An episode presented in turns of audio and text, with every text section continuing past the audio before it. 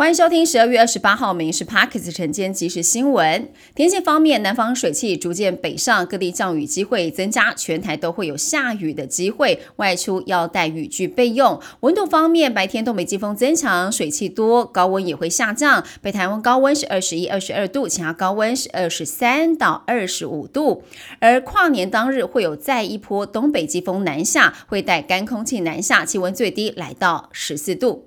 劳动部公告，明年元旦正式启动雇佣安定措施，为期半年。有七大受景气影响实施无薪假的行业，受雇劳工在明年上半年无薪假的话，就可以申请每个月最高九千两百元的补贴，最长是有六个月的时间。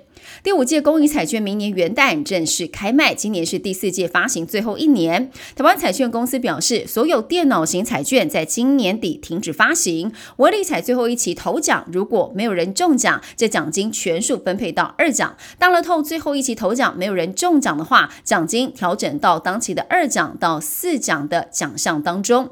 为了避免不孝分子透过手段来冒领统一发票的奖金，财政部寄出防避措施。即使到超商领小奖，超商也要跟户政系统连线，经过身份认证才能够进行兑领。如果领奖人使用兑奖 App 冒领奖金，这个领奖的 App 功能会被停止领奖一年。新制是从二零二四年的一月一号起实施。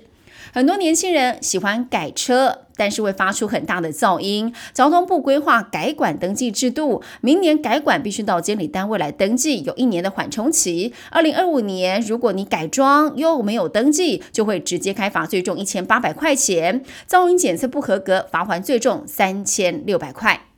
自称是国民党不分区立委翁崇军特别助理，五十四岁的女子林雪峰，她涉嫌接受了中国所属政治组织的资助，以两岸参访的名义招揽了嘉义县的村里长跟亲友到中国去旅游，而中国的接待窗口还跟团员宣传要支持特定总统候选人，检调传唤了林姓女子十二人到案，嘉义地检署依照违反总统、副总统选举罢免法、反渗透法等等罪嫌，向嘉义地院声押进见获准，但翁崇军。表示说，这名女子不是他的特助，只是志工而已。台美两国明年都会举行总统大选，前美国国防部官员在国会山庄报告投书，说中国将干预台美大选，选出对中国有利益的人。习近平借毛泽东一百三十岁名旦座谈会上表示，坚决防止任何人以任何方式把台湾从中国分裂出去，干预台湾选举的用意十分的明显。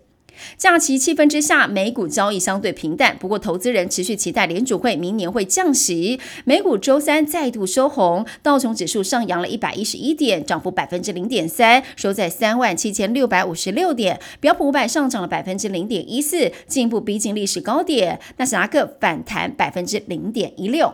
以上新闻由民事宣布制作，感谢您收听。更多新闻内容锁定下午五点半《民事 Parks 晚间即时新闻》。